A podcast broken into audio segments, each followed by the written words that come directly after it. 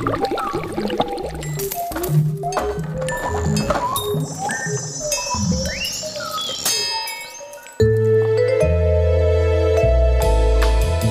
partir de agora você ouve Falando Ciência. Produção: professores Raimundo Nogueira, Saulo Reis, Fabiana Cunha e Aline Abreu. Realização: Centro de Ciências da Universidade Federal do Ceará, Campus de Russas e Rádio Universitária FM.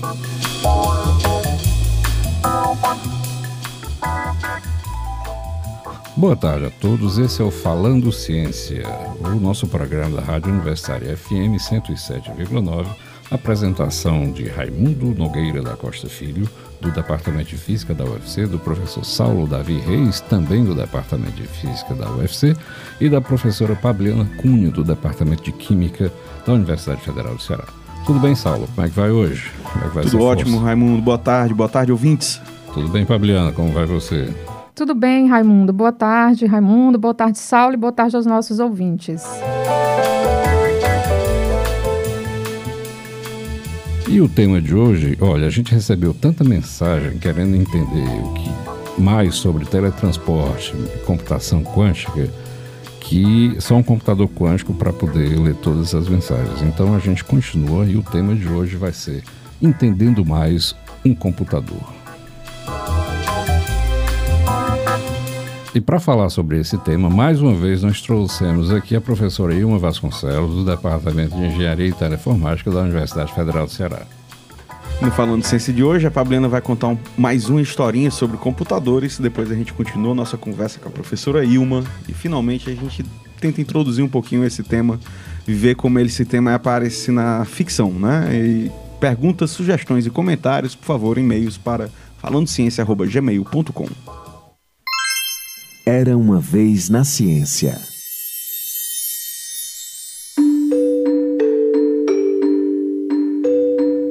O conhecimento científico é produzido a partir de atividades científicas, e este conhecimento busca constantemente esclarecer e verificar fenômenos por meio de observação e investigação. O ensino de ciências é um campo do conhecimento que oferece uma visão científica do mundo real e o desenvolvimento das habilidades de raciocínio desde a mais tenra idade. Podendo assim despertar nas crianças e nos jovens o gosto pela ciência. Esta reflexão possibilita que a criança, desde muito cedo, possa observar, explorar, investigar e construir conhecimentos científicos. O ensino de ciências permite introduzir o aluno na investigação e na interpretação dos fenômenos naturais, podendo assim se tornar uma das vias que possibilitam a compreensão e o entendimento do mundo, contribuindo para a formação de futuros cientistas. A pesquisa no ensino de ciências pode estabelecer uma mudança de compreensão do significado de ensinar ciências, principalmente na formação do docente, resgatando o caráter investigativo e da redescoberta na ciência. Alguns desses trabalhos de pesquisa buscam estudar diferentes estratégias metodológicas que permitam ao professor estabelecer um ciclo de ensino e aprendizagem dinâmico, objetivo e inovador, fundamentando-se em metodologias que possam, assim, auxiliar o processo de ensino-aprendizagem das ciências.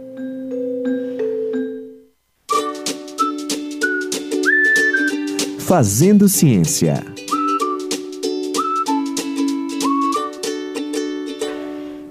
Muito bem, mais uma história muito bem contada aqui pela nossa querida Pabliana. Que voz, hein? Então, Wilma, a gente contou mais uma historinha aqui. Ah, ah, pelo, pelo visto, a gente vai ter que definir muita coisa né, que a gente falou da vez passada e a gente começa pela essa história de qubit e bit, né? O que diabo é isso? Como é que a gente define, então?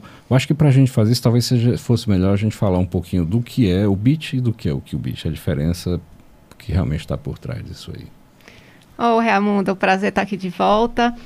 Então, é o seguinte, o bit, ele é zero ou um. E o que você define como zero e como um? Presença ou ausência de corrente, por exemplo. Certo. Então, isso é classicamente falando.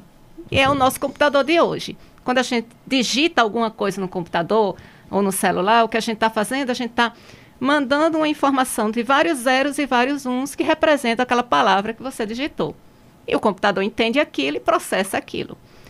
Isso é o mundo clássico. O mundo quântico, o que a gente chama de qubit, ele não é só zero, não é só um, ele pode ser zero e um ao mesmo tempo. E aí é onde mora. É aquilo parecido com a história que você contou no outro dia sobre o tal do gato do Schrödinger. Né? Isso. A tal da superposição. Exatamente Ah, isso. Ah, então, Ilma, então, assim, pelo que tu tá falando, eu acho que deve, isso também implica numa mudança da lógica de programação, talvez, né? Porque agora você não tem só o verdadeiro ou falso, né? Você, na verdade, tem uma forma gigantesca de codificar as coisas e a lógica por trás, ela é bem parecida com a clássica. Né? É estranho dizer isso, mas é. A gente, as, as portas lógicas são muito parecidas, né? Para você conseguir fazer o que a gente chama de computação universal, que é um conjunto de portas lógicas que você consegue realizar todas as tarefas que um computador né, deve realizar. Tudo isso é bem parecido com o mundo clássico. Então, a superposição, ela, o que ela traz assim, de grande vantagem é mesmo questão de armazenar. Né? Mas, assim, você tem por mais exemplo, informação, né? Você guarda mais informação você guarda mais um, informação né? do que só um zero ou um um, né? E o fato de que você não precisa ser só um ou outro, você pode ser os dois ao mesmo tempo, você guarda muito mais informação nisso. É, só lembrando aqui para o nosso querido ouvinte, né? O, o 01, que seria isso? Né? Assim, pessoal, a gente tem. Você sabe que você tem a tomada aí da sua casa, se você pode ligar ou desligar uma lâmpada, né? Quando você liga ou desliga a lâmpada, o que é que você está fazendo? Você está deixando passar ou não está deixando passar uma corrente. A gente pode traduzir isso para o 0 ou 1, lá dentro do seu celular da sua máquina. Aquele transistor que está lá, o Zé que está aqui, né? Ele vai se lembrar, eu também, o Saulo bem menos, né? Das- dos televisores antigamente, tudo que queimava era um transistor, sabe? Era desse tamanho, uma placa. Hoje o transistor é bem pequenininho, aquela história da miniaturização. Então o transistor é assim, passa uma corrente ou não passa uma corrente. E aí essa combinação de passar uma corrente e não passar uma corrente é que vai gerar o que a gente chama de palavra, informação, uma série de coisas. O, o conjunto desses correntes ou não correntes, né? É, Esses corrente zeros ou um. 0 ou 1, um, E a corrente quadrado. elétrica também, ou seja, passagem de elétrons, é isso Corrente também explica a origem do nome eletrônica. né? Exatamente. Aí a gente vai diminuindo esses circuitos, né? À medida que a gente vai diminuindo esses circuitos, você vai ter que começar a ver que tem que se preocupar com outro comportamento desses elétrons. Para vocês terem uma ideia, eu acho que hoje os menores, não sei se aí um pode me corrigir, os menores computadores, os transistores da ordem de 40 nanômetros. Isso. Não é isso? Isso. Saulo, que diabo é nanômetro, Saulo? Nanômetros, né? Significa que você está pegando uma fração bem miudinha de um metro que é da ordem de um nano. Ou né, de um nanômetro, né? Ou seja, um nano vai ser, vai- é o equivalente a você pegar e dividir aquele metro Eu por sei. 10 elevado a 9. Isso é, correto? isso é um fio de então cabelo? significa não? o quê? É 1 sobre. Aí você coloca lá um 1 com 9 zerinhos logo depois, ou seja, é um Perfeito. número bem pequenininho. Mas isso é um fio de cabelo? Não, né? Não, um, um- fio de cabelo ainda é da ordem de microns, né? Então é, um fio de cabelo é mil vezes maior do que um nanômetro. Então vocês estão vendo. Então um fio de cabelo ainda é mil vezes maior do que um transistor hoje de um computador clássico. Só que quando chega nesse limite, aí a gente tem que mudar dessa mecânica clássica que a gente fala hoje em dia, que é determinística, entre aspas, para uma nova teoria que a gente chama de teoria quântica, de mecânica quântica ou física quântica, depende do gosto do freguês, que fala de algo mais, que tem um caráter probabilístico, não é isso? É, exato. Quando você mede, já que o seu estado, na verdade, ele pode né, ser zero ou um ao mesmo tempo, então, ao medir, você tem uma chance de medir zero e tem uma chance de medir um. Então, tem uma probabilidade de medir zero, uma probabilidade de medir um. Então, além de você poder, de fato, ter a possibilidade muito mais ah, capacidade computacional, existe outro aspecto desse computador que não é clássico, que o computador ah, ah, clássico do- não consegue atingir, que é a natureza do problema que você vai estudar. É muito complicado, por exemplo, você tentar estudar um sequenciamento genético ou moléculas a nível microscópico, bem lá, a nível atômico, com um computador que não entende a linguagem, tá certo? Que não vai ver. Então, a vantagem do computador quântico não somente na, na capacidade de processamento e armazenamento, que isso é óbvio e talvez é o que está sendo aproveitado mais hoje em dia, mas também vem na possibilidade de tratar problemas que eram intratáveis, vamos dizer assim, com o computador clássico. E são intratáveis não apenas pela quantidade de informação, é pelo tipo de informação, que é uma informação flutuante, que está flutuando, que tem uma probabilidade. Então, esses problemas que são probabilísticos vão ser tratados agora por uma lógica e por um computador que é probabilístico. Estou falando demais, a entrevistada aqui é a professora Ilma. Vamos lá, Ilma. é, na verdade, quando, assim, algumas pessoas elas erroneamente pensam que, não, quem está atrás de um computador quântico deve ser pessoas que querem trabalhar com computação. Mas não é verdade. Quem está atrás de um computador quântico é toda a sociedade. Primeiro, porque ele está intimamente relacionado com a segurança de informação que a gente tem, segurança da internet, por exemplo. E depois, porque vai afetar um computador quântico, ou o uso né, de computador quântico vai afetar uma gama de indústria. Desde simulação de problemas, como você disse, né, de problemas da química, da física, que não tem como ser simulado no computador clássico pela sua natureza, até desenvolvimento de drogas por exemplo, desenvolvimento de remédios que você não tem como, como continuar com aquele desenvolvimento, porque todo um desenvolvimento de uma nova droga, por exemplo, você tem que primeiro fazer uma simulação do comportamento daquela droga. Então, você não tem como fazer a simulação daquele remédio, né, daquele componente químico, porque é simplesmente intratável o problema no computador clássico. Então, se você, você precisa de um computador quântico para fazer aquilo. Ilma, Tu, ah. esse, tu falou aí no começo dessa tua resposta, muito boa por sinal, sobre a questão da segurança da internet, né? E a segurança dos computadores e tudo mais. E eu vou lembrar de uma coisa que você falou no programa passado, que foi que o computador quântico ele é capaz de resolver problemas que os computadores clássicos não resolvem, né? Isso. E, e essa segurança da internet ela passa por criptografia, né? Que seriam chaves criptográficas que o computador teoricamente demoraria um, o nosso computador tradicional demoraria muito tempo para poder quebrar aquelas, aquelas criptografias. O, o computador quântico quebraria essa criptografia, colocaria em risco a segurança da internet? Dá para tu explicar um pouquinho esse já, já foi demonstrado, existe um algoritmo que quebra o que a gente chama da criptografia RSA, que é a criptografia por trás da segurança da internet. Então, uma vez que você tiver um computador quântico, que você puder ro rodar esse algoritmo que já foi desenvolvido, que já foi provado de que ele, sendo executado, ele vai quebrar essa criptografia, então, sim, vai ser muito fácil quebrar a segurança da internet. Mas eu imagino também anda no sentido contrário, né? Com computadores quânticos, talvez a, as novas chaves criptográficas sejam ainda mais difíceis de serem quebradas, não? A ideia é daí a corrida, né? Qual é o país que vai conseguir chegar primeiro, né? Na hegemonia de, de dominar a, a computação quântica. É. Esse país ele vai poder desenvolver chaves criptográficas bem mais seguras e vai poder hackear os, e vai poder hackear os outros. Quem tiver para trás, né, é, vai. Então, então tá isso é explicando do programa passado, né? Na, quem não assistiu o programa passado, a gente fez a comparação da, da corrida da computação quântica com a corrida espacial, né? Quem ganhar vai ter uma hegemonia sobre os demais países, né? Seria, seria mais ou menos isso. É, a gente que está aqui, uh, o, o nosso ouvinte no dia a dia, né? Às vezes acha que esse tipo de coisa não impacta a gente, né? Então, por exemplo, o Saulo fala da corrida espacial. Uh, se você era lá um menininho, assim como o Zé, nosso, nosso operador da mesa de som aqui, lá nos anos 60, porque eu já nasci muito depois disso aí. Uns uh, dois anos depois disso é, aí, né? O sujeito uh, talvez não pensasse como é que a corrida espacial ia impactar na vida dele. Impactou, impactou devido ao desenvolvimento de uma série de novas tecnologias, novos materiais e tudo mais. Essa nova corrida ela vai ter um impacto muito mais direto na nossa vida quando ela for. E muito mais imediata, né? Que tu quer, mais... O direto é mais imediato também. Exatamente. Muito bem. Mas, uh, Ilma, me diga uma coisa: para o ouvinte, para o menino, para a menina que está aí ouvindo em casa, no carro, como é que a pessoa que tem interesse, que ficou fascinada com essa sua apresentação aqui com a gente, como é que essa pessoa que começa a despertar esse interesse procura e pode desenvolver esse interesse? Como é, onde é que a pessoa estuda isso? Como é que ela faz? Você está falando em termos de nível universitário? Que Qualquer curso nível. você. Qualquer nível. Bom. Tipo assim, é, é, vamos lá. pegar um adolescente, uma criança que está ainda no ensino médio. Aí, claro que tem YouTube, internet para pegar essas informações. Mas eu, eu, suponho que se essa pessoa for visitar o seu departamento, o seu grupo, acho que o pessoal não se furta a dar um. De forma alguma, serão bem-vindos. É, eu vou falar então aqui de várias opções. Perfeito. Se você tem curiosidade, se você quer saber, obviamente que você pode ler matérias, você pode ver vídeos sobre isso. Se você quiser usar um computador quântico, você pode usar. Existe uma coisa chamada experiência quântica da IBM.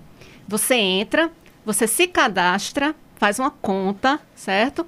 E você pode é, explorar o uso de um computador quântico. Você usa o computador quântico da assim, IBM. na maior. Assim, na maior. É, claro. Se seu cadastro for aceito, mas não tem erro, é uhum. é tranquilo.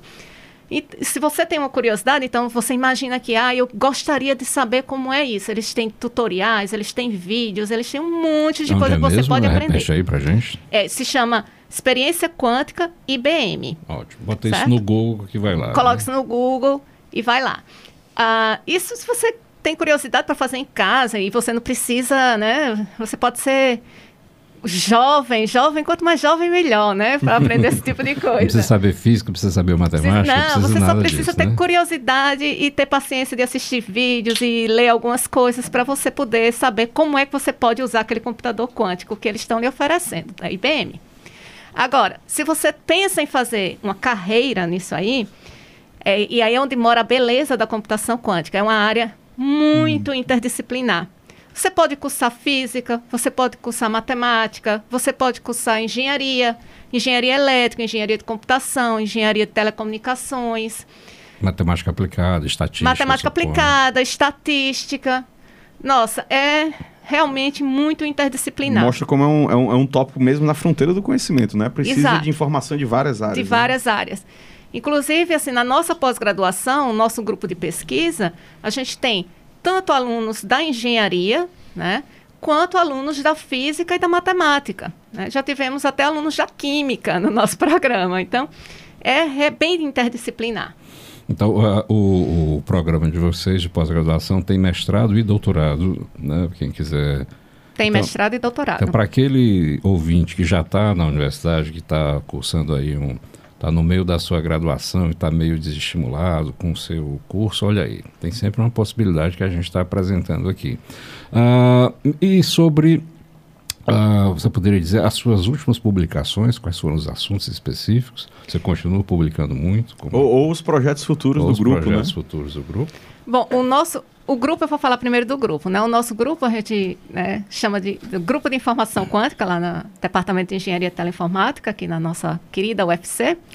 Ele é liderado pelo professor Rubens Ramos, ele foi o fundador do grupo, né? E conta comigo e com o professor João Batista, Rosa Silva e o professor Kleber Zusa. É um, é um grupo bastante razoável, então, né?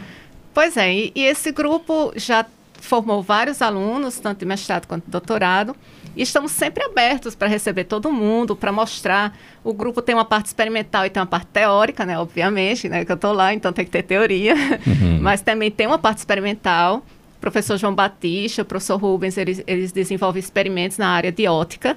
Entendi. E é bastante interessante e promissor Bem legal mesmo. Me diga uma coisa, essas conexões internacionais, elas se mantêm, né? Eu suponho até hoje, né? É, isso. Na verdade, a minha colaboração com a, o grupo de pesquisa né, lá do NIST tem mais de 15 anos. É, na verdade, foi da época do doutorado. Sim, eu... mas elas continuam e tem algum outro além do NIST, da Universidade do Colorado? Notre Dame ainda tem algum pezinho? Não, assim, a minha história de doutorado em Notre Dame foi bem interessante. Eu, eu cheguei lá para fazer o, o, doutorado e eu trabalhei na minha graduação com ótica quântica e no meu mestrado eu trabalhei com dinâmica de fluidos. Então eu queria fazer um doutorado na área de ótica quântica. E ninguém, ninguém no departamento trabalhava com ótica quântica. Simplesmente não tinha nenhum grupo, ninguém.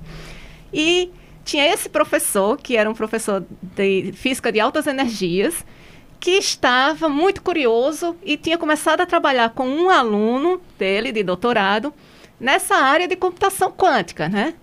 E eu isso, falei. Isso lá, na, isso lá em Notre Isso Dame. lá em Notre Dame, isso nos Estados Unidos. Aí eu falei, bom, já que eu não posso trabalhar com ótica quântica, eu vou trabalhar com computação quântica, com esse professor aqui que Entendi. deve saber tanto quanto eu e o outro aluno do doutorado, já que ele é de física de altas energias, né? E a gente encarou. E esse pequeno grupo em Notre Dame, até eu e o outro aluno do doutorado, que é, até hoje é meu colaborador, né, o Scott Glance, lá do NIST, hoje é pesquisador do NIST, fomos um- as, as únicas pessoas, eu acredito, que trabalhou com computação quântica no Departamento de Física de Notre Dame. o professor, né, o professor John Losseco, que era o nosso orientador, ele orientou o Scott, me orientou, e quando olhou assim, não tinha mais nenhum aluno, ele voltou a fazer a sua física de altas Continuando nas energias. altas energias. Muito bem. Então, é, foi uma coisa assim, bem Olha, que história fantástica essa daí. E sabe, pessoal, vocês que estão aí, o rádio é interessante por causa disso. Vocês não estão vendo aqui, a gente não está no YouTube ainda. Ainda. É, né? Ah, então é quase como se fosse um experimento quântico, né? Vocês não estão vendo? Mas vocês sabiam como é que a Ilma é chamada pela mãe dela? Como é? Não. Qual é a conexão? Não, é porque às vezes o sujeito fica em casa querendo imaginar a pessoa, entendeu? Como assim? Então, a mãe dela chama ela de magra e de ruim, eu não entendo por quê. Ai, não, eu também não entendo. Tudo bem, eu sou magrinha, mas não é de ruim. Mas é porque ela tem muito conhecimento, meu povo, é muita informação. A, a energia, a energia que ela consome é gastada pelo cérebro. Exatamente. Tá certo? Ela disse que eu sou teimosa, e você já me chamou de teimosa, então eu tô começando a ficar, né, assim, cabreira. Eu acho que eu sou teimosa mesmo. Ciência na ficção.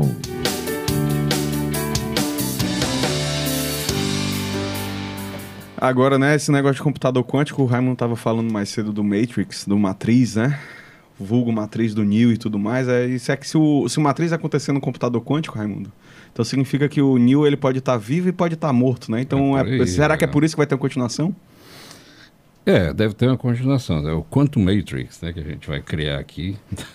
É a primeira investida do Raimundo na, É, na carreira de roteirista aí. Mas certamente, quando você olha a ficção científica, né, muitas histórias sobre computação lá desde os anos 50, ah, ah, muitos filmes que falam sobre ah, os personagens, né, do que, por exemplo, aquele do homem que decodificou ah, aqueles códigos nazistas, como é o nome daquele? Esse é o jogo da imitação, jogo né? da que é, imitação. que é- mostra, exato, mostra É. a vida do Alan Turing. o Alan Turing, que, é- que representa muito como era a dificuldade, né? Se a gente fizer uma, uma Formalizou o conceito de computação, uma Alan Turing é translação no importante. né? tempo, a- a- aquele mesmo rudimento que o sujeito tinha para fazer um computador clássico naquela época, certamente são esses desbravadores agora que estão É, fazendo. é, é um excelente, pô, muito, muito bem lembrado. Porque se você a gente lembrar no filme, é o computador do Turing era uma geladeira zona mecânico, né? Exatamente. é. Então hoje esse pessoal nesses laboratórios que, como você disse aí, entra lá aquela parafernália de fio, fumaça, tudo, gelo, né? Porque tem que os experimentos têm que ser feitos com baixas energias para que os átomos